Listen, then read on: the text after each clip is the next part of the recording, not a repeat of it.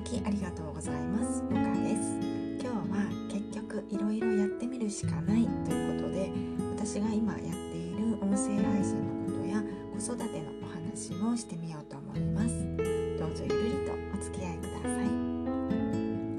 この放送は子育て中の専業主婦モカがおしゃべり得意じゃないけど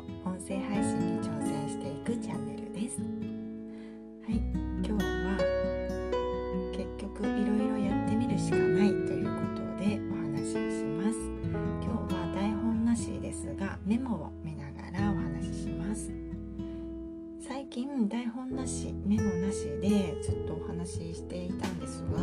それだとねコメント返しの時にちょっと困ったんですよね。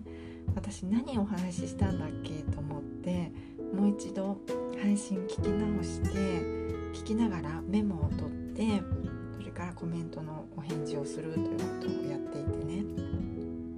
結局後でこうやってメモを取るな先にメモを用意してからお話しした方がいいなということになったんですよね。これもいろいろやってみて分かったことですね。他にもコメント返しのやり方もいろいろ試行錯誤を今しているんですが最初はね文字でコメント返しをずっとしてたんですけどそれだとねちょっと私は難しいという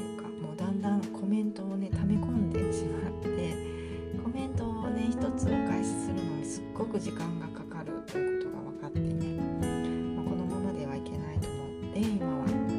声でコメントのお返しをするということに切り替えたんですがそれもねまだまだ試行錯誤中です。最初はお昼の配信の最後にコメントのお返しもしてたんですがあまりにもね配信の時間が長く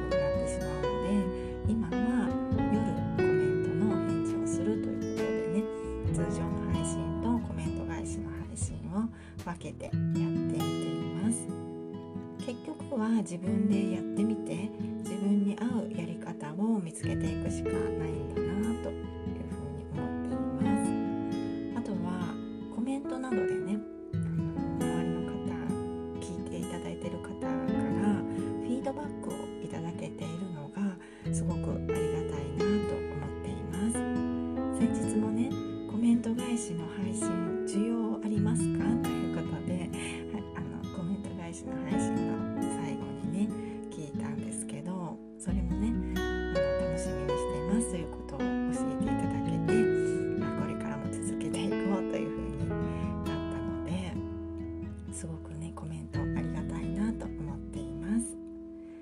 れから次はね子育ての話なんですが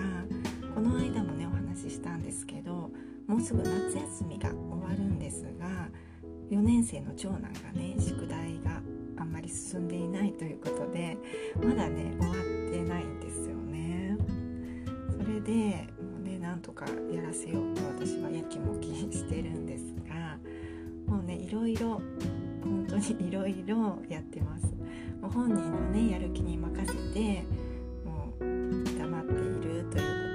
ことをしたりでもそれだと全然本当にやらないのでアリとキリギリスのねお話を持ち出してきたりあとは環境音もね整えようかなと思って YouTube で